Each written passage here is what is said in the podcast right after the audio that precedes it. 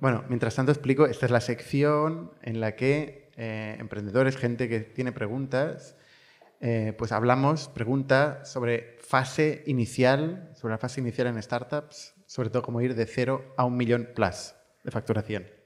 Adelante. Ahora. Ahora, ahora sí. Bien, mi pregunta es sobre el riesgo de contratar las primeras personas en, una empresa y también el hecho de hacerlo en España porque tiene sus riesgos. Si alguien se pone de baja muchos meses, tienes que pagar mes tras mes esa baja y buscar un perfil que sustituya a esa persona. Em, conozco de gente que ha perdido mucho dinero por esto y ha tenido problemas a la hora de empezar. He oído mm, básicamente dos propuestas, que una es contratar un seguro que te ayuda a no descapitalizarte muy fuerte si esto sucede, y la otra, y la otra solución es montar la empresa en otro país donde sea más fácil la gestión del personal. Me gustaría saber vuestra opinión al respecto. ¿Has cuando tu startup es de seguros de... Sería increíble. eh, hostia, es muy raro lo que estás diciendo. O sea, los primeros empleados, ¿no? los primeros, las primeras personas que tienen una relación muy personal, muy propia, ¿no? Se ponen de baja solo empezar. Puede pasar. Puede pasar, todo puede pasar, ¿no? O sea, no, lo que sí que es cierto es eh, que la laboralidad en muchos países, y en España es uno de ellos, eh, no es flexible. La laboralidad es bastante pro empleado y poco pro empresa, que esto, eh, aplicado a una empresa grande, con beneficios y con muchos empleados, pues es, puede ser sostenible. Es cierto que en una startup, con todo incertidumbre, que necesita la flexibilidad y tal, es muy duro. La realidad es, cuando empiezas, es muy dura la laboralidad en un país como España. Puede pasar cosas como las que has dicho tú, puede pasar que la, startup, bueno, pasa, es que pasa, que cambia de rumbo, ya no necesita ese perfil, necesita otro, y un despido pues es complicado, tiene un coste muy alto, tiene unos riesgos muy altos, entonces es, poco flexible. ¿Qué hacen algunas personas? Pues intentan eh, no necesitar empleados durante el máximo tiempo posible. Hay gente que busca maneras de solo trabajar con colaboradores, con freelance, etc. Lo que has dicho tú de, irse a otro país, esto no, o sea, tú si empleas en un país tienes que tener una empresa en ese país. Ahora están muy de moda los, los employers of record y cosas así, pero en realidad es una cesión de mano de obra, o sea, tienes que ir con cuidado. O sea, es o, freelance, entonces no puede ser un empleado, tiene que ser un colaborador, que haga otras cosas, que no esté full time, que no tenga jefe, que no tenga vacaciones, o sea, freelance, no empleado. Hay muchas, gente, muchas startups que empiezan así y, o empleado y pagar la cotización, que es pasta, y asumir la poca flexibilidad que tiene la laboralidad en países como España. Es difícil. Yo no creo que la laboralidad sea un problema para un emprendedor que empieza. O sea, puede ser un, un problema para alguien que tenga cierta dimensión, cierta estructura, cierta inercia, que tenga sindicatos. Cuando un emprendedor... Em, a ver, todo es difícil. Eh, ir a buscar a un cliente no me abre la puerta, no quiere hablar conmigo. No sé, necesito un proveedor y me da un precio muy caro. O sea, todo es jodido cuando empiezas. ¿Tú conoces alguna startup de, todos que los solo problemas empezar, haga contratos laborales? Solo empezar. Con programadores, con gente de marketing o busca autónomos y freelance. Los conozco, las conozco, pero es que en cualquier caso no es un problema. O sea, em, puedes empezar como freelance. ¿Qué problema hay? Pues eso, es lo que estoy diciendo. Vale, pero lo que te quiero decir es que este no es el problema uno de un, emprendedor que empieza, ¿no? Pero y, te quita flexibilidad. Si empiezas contratando empleados, lo mejor es no necesitar empleados y trabajar con freelancers y contractors. Si necesitas empleados, te quita mucha flexibilidad y, te mete mucho coste. Es, indiscutible para mí. Y si encima pues, pasan casuísticas como bajas o cosas así, a ver, tienes que eh, palmar, ya está. lo de los seguros, la verdad que no sé cómo va, pero si te informas, dinos, porque me interesa. Me cuesta creer que haya un seguro para esto, ¿eh? A mí. Me lo ha dicho ChatGPT. Te lo ha dicho ChatGPT. Más apañado.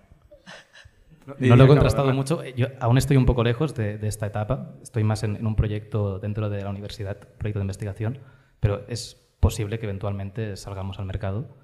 Y, es un, bueno, una duda que tenemos. Y el hecho de, estar en, otro país, mm, ¿no podemos contratar desde ese país? ¿A dónde? ¿Dónde está la gente? ¿Dónde vive la gente?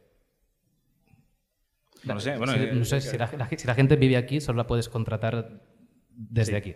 O son autónomos y te hacen facturas. O lo haces a través de eh, una de estas empresas que, te lo gestionan. ¿Sabes? Que, que tienen Es carísimo. Una, sí, es carísimo. Tiene una bueno, es que me ha pasado una cosa. Me enviaron un mail de Outbound, una de estas empresas, el otro día, diciendo que mueva todo el equipo a Emiratos Árabes Unidos. Una cosa muy random. Eh, por, No por optimización, más fiscal. Pero es como, pero más ¿cómo, voy a, pero ¿cómo voy a migrar toda la empresa a Emiratos Árabes Unidos así de repente? Es un mail de Outbound rarísimo. no sé. Bernat, ¿querías decir algo más tú de esto? Te he visto con No, cara. no, es que me, me- me he quedado así encallado con esta pregunta, de verdad. O sea, no- no, tú dices, es muy poco flexible, pero ¿comparado con qué? O sea, tú dices, podemos entrar en el debate político, ¿eh? De, Bueno, de es que qué esto es es la política. flexibilidad laboral y cómo debería ser, pero, Es política. pero, o sea, tú quieres contratar a un sitio donde no haya bajas, la gente no pueda darse de baja, o, o sea, ¿qué, qué, qué aspiras cuando, cuando Ah, piensas en flexibilidad? Cuando contratas freelance, mm, si esa persona no está trabajando, tú no tienes una obligación de pagarle una baja ni pagarle absolutamente nada. Tú puedes cambiar de persona. Puedes prescindir de Y un puedes proveedor contratar freelance tranquilamente aquí, Sí, Exacto. sí, sí. que es lo que Entonces- hemos dicho. ¿vale? Que es lo que hemos dicho. No hay problema, ¿no? No sé si se escucha otra respuesta, ¿eh? pero es que es literalmente lo que estamos diciendo. Yo creo que tendrás otros problemas. ¿eh? Cuando salgas de la universidad, que es un sitio que se vive muy bien, se cobra ahí de las subvenciones cada día, cuando se sale, pues efectivamente se complican las cosas. Y la, la menor complicación es, es las bajas de, de los empleados. Esta es mi, mi visión. Venga, más preguntas.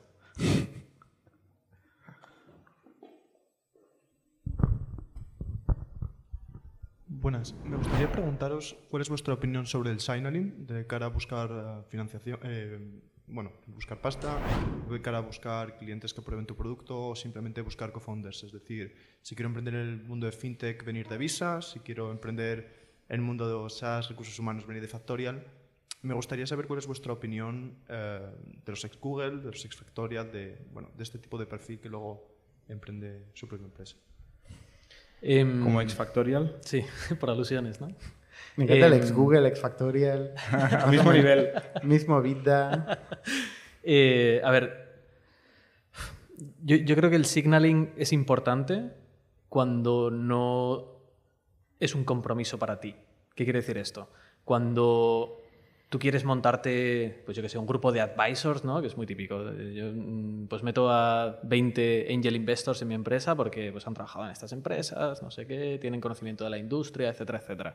Em, pero llega un punto que, que encuentras diminishing returns también y tienes que entender muy bien tu producto, tu industria, eh, si es relevante para tus clientes siquiera, etcétera, etcétera. Entonces, es, es- es muy fácil y yo esto lo veo con muchas empresas que acaban metiendo, eh, pues yo que sé, 30 angel investors para ponerlos ahí en el deck bien bonitos y ya está, es todo el impacto que tienen en, la empresa. Entonces, al final te acabas complicando más la vida que, haciendo otra cosa, ¿no?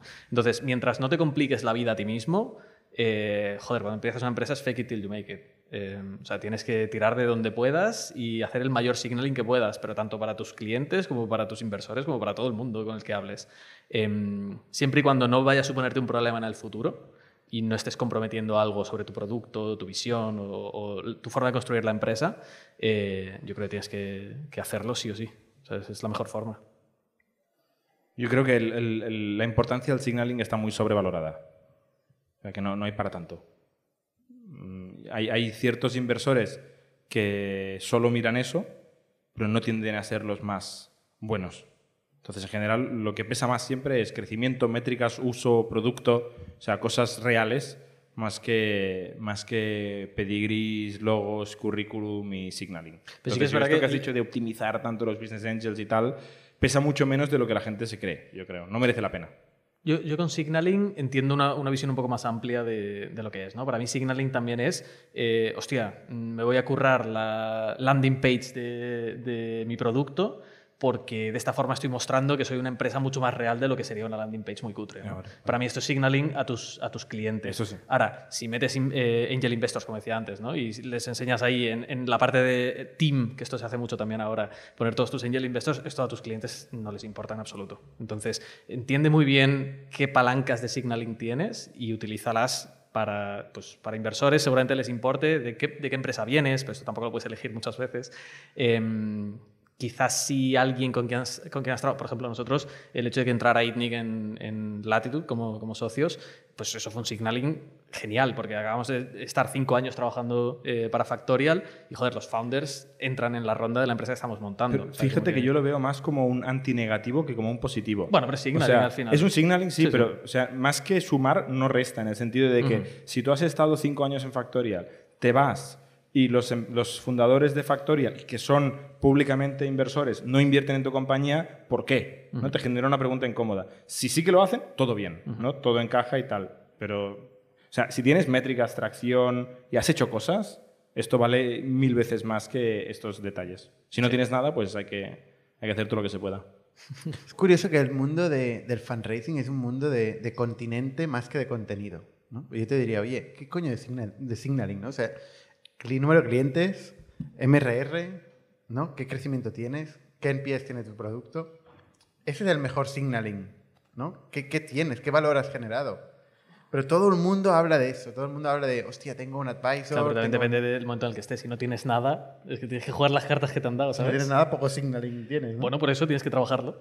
Exactamente. Mi vecino es amigo de un tío que trabaja en Amazon. Venga, más preguntas. Hola, ¿qué tal? Me presento, soy Sergi. Eh, me he venido con mis dos compañeros y mis dos socios. Estamos actualmente emprendiendo un proyecto de reciclaje textil. Eh, hacemos hilo reciclado y nos encontramos en un punto donde ya tenemos un mínimo producto viable y estamos buscando rondas de financiación. Y quería preguntaros si nos podéis recomendar sitios para ir a buscar financiación. El escenario ahí. El, el producto es viable, significa que está viando, tiene uso, tiene clientes o solo hay producto. Sí, bueno, actualmente ya tenemos dos líneas de negocio, dos clientes, por decir algo. Dos clientes. Sí, dos clientes ya, sí, muy potentes. O sea, bueno, no sé si te suena Thinking Move, es una marca de reciclaje textil, la competencia directa de, de Coalf. Eh, y después, por, otra, por otro lado, tenemos una lavandería industrial que se llama Ilunion, Ilunion Hoteles, que también les vamos a vender seguramente hilo. Y esto, pues necesitamos inversión pues para todo el proceso industrial de reciclaje, es muy, tiene mucho coste y, y- y, bueno, hace nada intentamos entrar en, en NetMentora, no sé si suena NetMentora, y por, por una característica nos dijeron con por una facturación eh, a medio a corto plazo que, que no, no- no cumplíamos y el siguiente pitch era en el, en el Mobile World Congress, pero no nos aceptaron, aceptaban solo a 30 em, startups de 300 y finalmente no pudimos entrar. Entonces estamos buscando alianzas estratégicas, colaboradores para levantar dinero, mentoría, lo que sea, pero cualquier cosa que nos haga crecer en identidad de marca o, o, o en dinero o lo que sea. Eh, Dinero, mentoría, identidad de marca son cosas diferentes. Yo me quedaría con el dinero. También, Con el dinero puedes hacer normalmente todo. Lo que pasa es que, ¿para qué queréis la inversión? Mm, Para... Uy, A ver, es que el proceso industrial eh, pues tiene un, un coste por, por volumen, ¿no? Y hablando del mundo de- del textil, nosotros ahora mismo hemos eh, reciclado ya perdón, eh, los primeros 500 kilos, que dices, hostia, 500 kilos, pero en el mundo textil es, es nada, ¿no? Y ya pues para cerrar un siguiente ciclo, lo que necesitaríamos reciclar, estaríamos hablando ya de muchos miles de kilos, para poder af- afrontar esa inversión que luego vamos a vender, pues primero tenemos que afrontar la inversión y ahora mismo nosotros no tenemos el capital suficiente. ¿no? Es decir, sabemos ya lo que lo vamos a vender, pero eh, la primera empresa que va a as- a asumir ese coste somos nosotros y no tenemos ese dinero. O sea, es inversión en máquinas o para hacer el proceso industrial. Bueno, es inversión en el proceso industrial, el- hay un coste. Cada kilo supone un y coste. no te lo paga el cliente esto. Sí, al final. ¿Y por qué no al principio? Parece una tontería, ¿eh? Pero o sea, muchos, muchas veces puedes ir al cliente, sobre todo si son empresas grandes, eh, y que te dan un prepago. Y Sí. con eso haces. te- te- Pero al, eh, al estar haciendo nosotros un hilo de un producto eh, nuevo, innovador, eh, no, no se fían ¿no? de, de lo producto. o sea, primer- ya, lo habéis probado con ellos y os han dicho que no. Sí, exacto. Ya hemos hecho la primera inversión, sí que la hemos hecho nosotros, los primeros 500 kilos, pero si luego hablamos de 15.000, pues a lo mejor ya no podemos eh, subir nosotros el coste. Claro, o sea, no se fían de vosotros, pero a la vez os encargan eh, procesar 15.000 kilos de... Eh, o sea, De estos nos, han, nos han dado estos primeros 500 kilos. No querían asumir el coste, lo hemos asumido nosotros y ya los hemos vendido. Eh, hora de buscar nuevos, nuevos partners, eh, hora de buscar, pues necesitamos ahora 10.000, 15.000 kilos, eh, ¿dónde buscamos ¿no? esa inversión? Ese es el punto. Es muy difícil encontrar inversión eh, para este tipo de negocio. ¿eh? O sea, es- e- este negocio es un negocio más tradicional, el que planteáis, y tradicionalmente se ha financiado con proveedores, con bancos. Hay distintos instrumentos bancarios, como el factoring, como, ¿no? instrumentos que te permiten eh, financiar el working capital. Yo, yo iría más por ahí que buscar venture capital. El ven- venture capital es otro tipo de inversor. O sea, tradicionalmente sí que hay inversión para esto, pero el modelo es el socio capitalista es el socio principal. O sea, si hay un negocio, el socio al que convenzáis dirá, vale, tú eres mi empleado, quizá te doy un pequeño porcentaje, pero la empresa es mía. Porque sin capital no vale nada. Que Entiendo que están hablando de otro tipo de inversión. Ya, ya, ya, pero quiero decir que sí que hay inversión. El problema es que mm, se queda la empresa al que la invierte. Es- o sea, este no es el foro seguramente, sino hay una tecnología o una capacidad de generar altos márgenes, alta escalabilidad, que es típicamente lo que el VC o el angel investor en startups busca.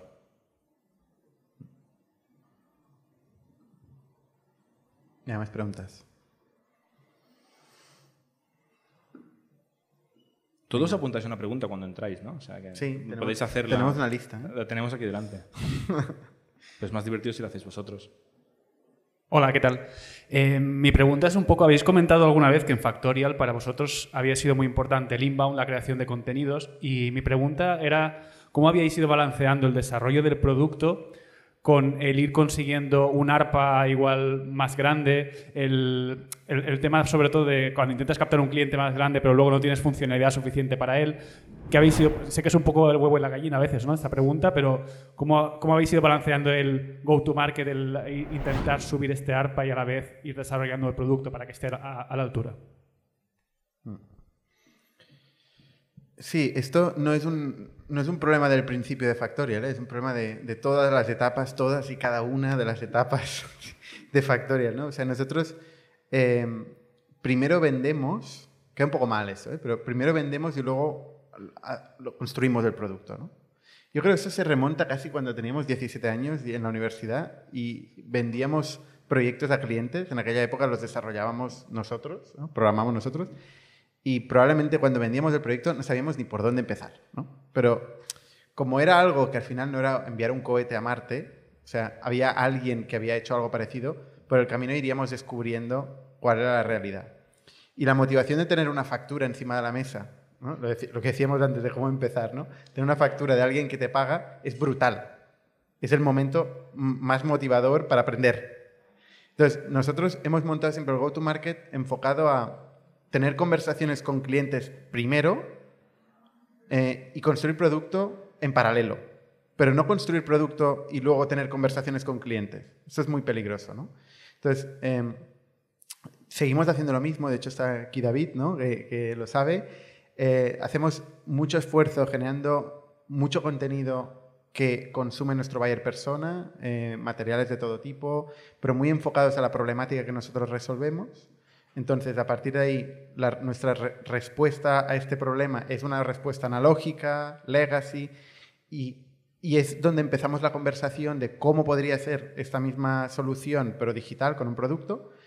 Y es el momento en que le vendemos, en que le vendemos nuestra una solución a medias, a veces rota, donde empieza este desarrollo de producto mucho más enfocado con el feedback del cliente eh, y que va a conseguir mm, nada más que el NPS 100 del cliente, ¿no? la mejor valoración y satisfacción del cliente. Esto se va complicando a medida que vas teniendo clientes. ¿no? Actualmente pues, captamos centenares de clientes cada mes ¿no? y tenemos una cartera de más de 8.000 clientes. ¿no? Y entonces tenemos que elaborar métricas por encima de nuestra cartera para recibir este feedback, eh, que es cualitativo, sigue siendo cualitativo. ¿eh? No, no, no, no os penséis que es un número y con este número sabemos todo.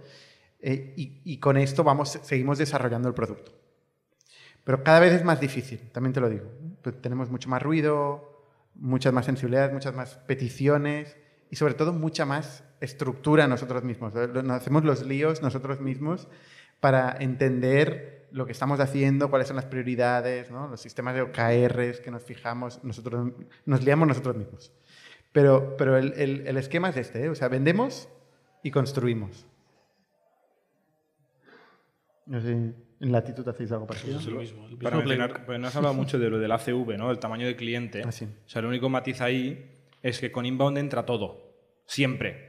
Te entra Coca-Cola Internacional y te entra la peluquería que hay ahí en la esquina. Entonces. Sobre eh, todo la peluquería. Bueno, en- entrar entra todo. Pasa es que tú no le puedes vender a Coca-Cola porque tu producto no es serio, no funciona, no, no tienes credenciales, no tienes un proceso de ventas eh, de GDPR, certificaciones, ISO, no sé qué, con lo cual no puedes vender. ¿no? Y con el tiempo te llega más o menos el mismo tipo de inbound, si puedes ir tuneando lo mejor, pero más o menos te llega de todo y el producto va ganando fuerza y, la conversión en esos segmentos va mejorando. Y esto es súper progresivo súper progresivo. O sea, en, en, en Factoria los últimos eh, dos años, porque lo miré, pero te diría que en los últimos cuatro, pero no estoy seguro del número, en los últimos dos, cada año subimos un 60 y pico por cien el tamaño eh, medio de, de cliente que va entrando, ¿vale? Y eso, pues de manera compounding, ¿sabes? va creciendo, va creciendo, va creciendo, tenemos más de los pequeños y alguno más grande. Los pequeños siempre hay muchos, por definición, ¿no? Entonces, más pequeños, pero alguno más grande, alguno más grande, ¿no? Y vas, vas balanceando. Y luego puede que tengas que decir en algún momento, dices, oye, dejo de enfocarme en los pequeños y hago solo grandes, o no puedo con todos y los pequeños estoy diferenciado y en los grandes tengo competencia. O sea, eso ya depende de cada industria. Mm. Di, di, grita, grita. La palanca para hacer crecer de esta forma que estés haciendo crecer el ARP, entiendo que es más outbound que inbound o, o las no, dos. no, no, es el producto en el fondo. El- el ¿eh? Porque o sea, en inbound te llega siempre todo. Luego es cierto que el outbound no tiene sentido y no puedes hacerlo con clientes muy pequeños. Cuando ya empiezas a poder convertir clientes medianos o más grandes, ahí puede tener sentido empezar a hacer outbound. Pero no es que de repente hagas outbound y puedas hacer a clientes grandes, porque seguramente el producto no vaya. Entonces, co- con los que te llegan de inbound, tú intentas vender y no, no al menos en nuestro caso se ve esto, ¿no? De fracasar a vender clientes grandes, hasta que de repente entra uno, sufre, como dice Bernat, primero dices que sí y luego empiezas a correr, sufre, luego aguantas, tal, haces una historia de éxito y vas iterando, ¿no? Y, siempre con un cliente un poquito más grande que el anterior que te hace sufrir. Sí que, un pequeño matiz, eh, sí que tiene sentido el outbound a pequeña escala al principio. Ah, bueno, sí. Donde es que es la única cosa que puedes A cero hacer. escala. Exacto. Bueno, es que no hay inbound en el principio. Claro, claro, por eso. por O eso. sea, esto es la el- única forma. Esto es tú Sí, sí. hablando con heads of data de empresas. Sí, sí, sí. CTOs, Esto, no es outbound, esto es empezar una startup. Sí. Ahora es CTOs, ¿eh? No te has Sí. CTOs, CTOs. Vale, vale, perdón. Si sois CTOs, llamadme. Venga, más preguntas. Aquí. Em, la pregunta es de expansion de MRR, ¿no? del, del mes pasado. del- ¿En qué momento, si, si ya estuvo el breaking point entre expansión de, ¿cuál es mayor? ¿Entre nuevos clientes o de clientes anteriores, digamos, nuevo MRR o viejo MRR? ¿Y cuándo, no en los cientos o en los miles, eso cambió, si, si es que ha cambiado ya? Esto, bueno, eh, yo soy, me gustan mucho estos números. Eh, en nuestro caso sigue siendo bastante más la aportación de cliente nuevo que de cartera de clientes. Eh, porque por mucho que crezca la base, como estamos manteniendo un ritmo de crecimiento muy alto, pues también crece mucho el, el- número de cliente nuevo. Entonces, si estás triplicando, como es nuestro caso, eh, por mucho que expandamos la cartera de cliente, el cliente nuevo sigue teniendo mucho peso. Más que el expansión. O sea, que, que crecer con expansión es muy bueno porque te hace el negocio más sano. Pero el problema es que si creces mm, principalmente con cliente existente, significa que tu mercado ya se está acabando. Entonces, el techo no está muy lejos. Bueno, Puedes depende, ¿no? multiplicar Porque por... ¿eh? Snowflake. Pero sigue metiendo muchos clientes. Pero quiere decir que si tú tienes mil clientes y doblas la facturación 10 años seguidos de esos mil clientes, está muy bien. Pero eh, estás limitado a- al tamaño de mercado. No es infinito. En cambio, si vas metiendo clientes nuevos, es casi infinito, porque hay muchas empresas en el mundo, ¿no? Entonces, es mejor siempre ir generando más logos para luego hacer las dos cosas, que es además venderles más. Es muy difícil hablar de, esto sin hablar de, de sectores, de tipos de negocio, ¿no? O sea, mm, si tú tienes un negocio de fitness, por decir algo, que es un negocio de suscripción, tiene un churn un, un- un lifetime de tres meses normalmente, un cliente, ¿no? Entonces tienes que basar tu negocio en la captación. Si tú tienes un negocio enterprise donde cada cliente te paga un millón y medio o dos millones, como Worday, por ejemplo, pues eso, esto va de coger el Fortune 500 y cogerte fuerte a los principales players e ir expansionando, ¿no? Eh, entonces, depende de cuál sea el modelo de negocio, pues tienes que enfocarte una cosa u otra. Pero el expansion es muy importante en todos los casos, ¿no? Venga, última pregunta. Hola, ¿qué tal? Buenos días.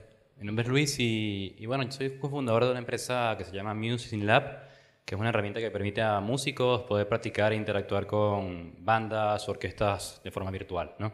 Es una, en principio es una AI que reacciona al sonido o a los gestos que, el músico hace. A día de hoy, bueno, estamos buscando financiación, bien, principalmente porque queremos aplicar al Neotech. No tenemos hasta ahora solo recursos propios, ¿no? Y con Neotech vamos con la Pompeu Fabra, ¿no? Y la idea es tener obviamente los 20.000 que piden, que piden ahí, pero nos quedan pocos, eh, hasta el 20 de abril tenemos chance, ¿no? ¿Qué recomendación nos, da, deja a nosotros que necesitamos financiación rápida para poder aplicar el Neotech con una universidad, en este caso de primer nivel, porque tienen un, eh, el MTG que es un, instituto específico para, eh, de tecnología musical, eh, uno de los primeros de Europa, y ir con ellos o sin ellos es muy, es, es muy diferente y por lo tanto necesitamos eh, capital relativamente rápido. O sea, queréis capital propio, eh, capital, o sea, levantar capital para poder aplicar a una ayuda Exactamente. que es un préstamo de Neotech. Eh, bueno, es una subvención. Es una subvención. Exacto. ¿Y tenéis algo o todavía no? Sí, tenemos un prototipo que ya hemos Prototipo. probado en, en distintas universidades. Eh, Reina Sofía, por ejemplo, Escuela de Música Reina Sofía, tenemos... ¿Y tenéis idea del negocio? ¿Cómo idea del negocio, disculpa? ¿Tenéis más o menos una idea de cómo será este negocio? Sí, sí, claro. Sí. Bueno, claro, no lo sé. Sí, sí, sí. No, Sí. no, sí, sí tenemos, tenemos, bueno, a ver, tenemos unos acuerdos comerciales con distintas universidades, ¿vale? Pero todavía como no hemos, no hemos terminado el desarrollo, ¿vale? La idea es, obviamente, me- impulsarnos, ¿no? Con, con, con este capital, bien, para poder eh, sacarlo al mercado. La fase prototipo es, es muy dura, ¿eh? es difícil. Eh, tal como lo explicas y además tenéis prisa porque se acaba el plazo y tal. Claro. Ahí normalmente es lo que se conoce como el eh, Friends, 3Ds. Family and Fools. Eh, mejor es Family. Si alguien de la familia tiene dinero, pues eh, le vas a meter en un compromiso si no te, lo, si no te ayuda. Claro. Friends con dinero, pues los tienes también bien y si no un full, porque al final no hay nada donde agarrarse. ¿no? O sea, es un business angel que o bien está un poco loco o sabe mucho de tu tema y se enamora de vosotros Vale. y os da el dinero ahí y buena suerte, chavales. Eh, es- es, un inversor ya más profesionalizado que intenta racionalizar es muy difícil, eh, con, con lo poco que sé, ¿eh? pero con lo que cuentas parece que tenéis que rascar ahí estas, estas tres Fs a ver si hay algo. Sobre todo porque además hay prisa, que no ayuda. Sí, sí, ese es el punto. A día de hoy, bueno, estamos un poco apurados con esto. Aplicamos otra subvención con Guaira, ¿vale? Que es de 100.000 euros, pero nos las, nos las dan en, en septiembre, ¿vale? Entonces, bueno, claro, el tema es... Esto es más, más que todo como casi deep tech, ¿no? Y, y necesitamos, Sí. obviamente, desarrollo, que sí llevamos ya y tenemos un equipo más o menos grande, más o menos unas 15 personas con nosotros, ¿eh?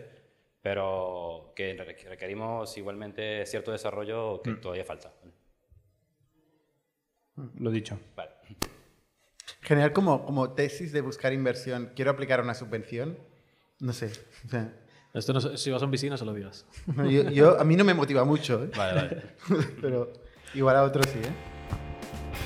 Somos un ecosistema de startups tech de Barcelona, creadores de Camalún, Kipu y Factorial, entre otras. Ofrecemos más de 5.000 metros cuadrados de coworking a startups y organizamos eventos diarios para discutir negocio y tecnología hasta la saciedad. Desde ITNIC Fund invertimos en equipos con capacidad de construir grandes productos y negocios. ¡Te esperamos!